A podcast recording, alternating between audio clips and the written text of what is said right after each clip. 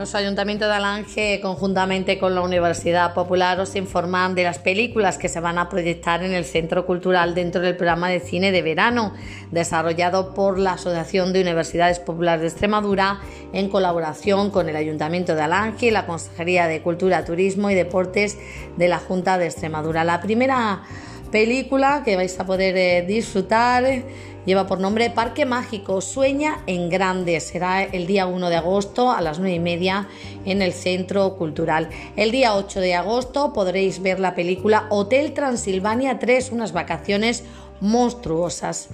El día 15 de agosto se proyectará la película Ferdinand, bravo por fuera y tierno por dentro.